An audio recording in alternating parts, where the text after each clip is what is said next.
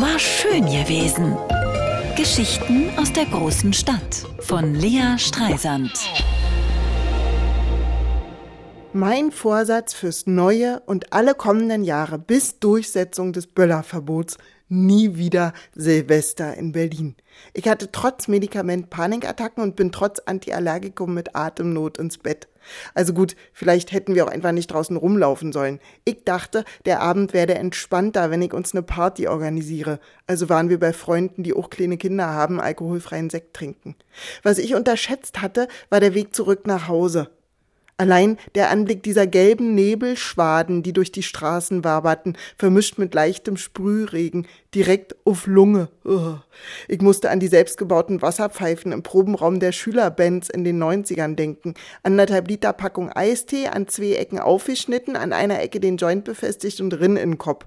Also, fragt mich nicht. Bis ich 18 war, war die härteste Droge, die ich mir zuführte, Café Olé.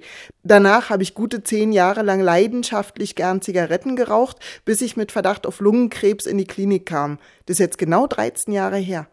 In der Lungenklinik lag mit mir im Zimmer eine alte Dame, die war sehr lustig und ziemlich taub.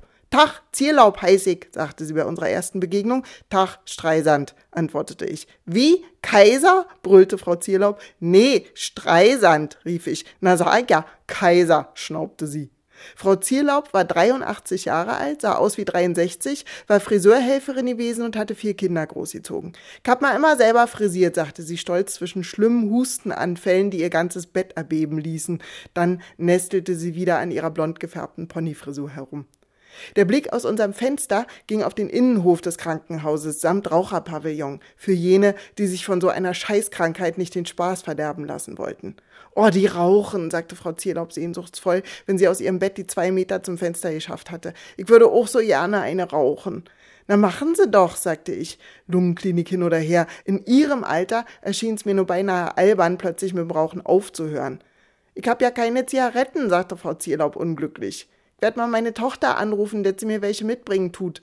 Machen Sie dit, meinte ich. Ansonsten können Sie auch einfach die Pfleger anschnorren. Und Frau Zierlaub lachte sich in einen neuen Hustenanfall hinein. Gesundet neues Jahr wünsche ich euch. War schön gewesen.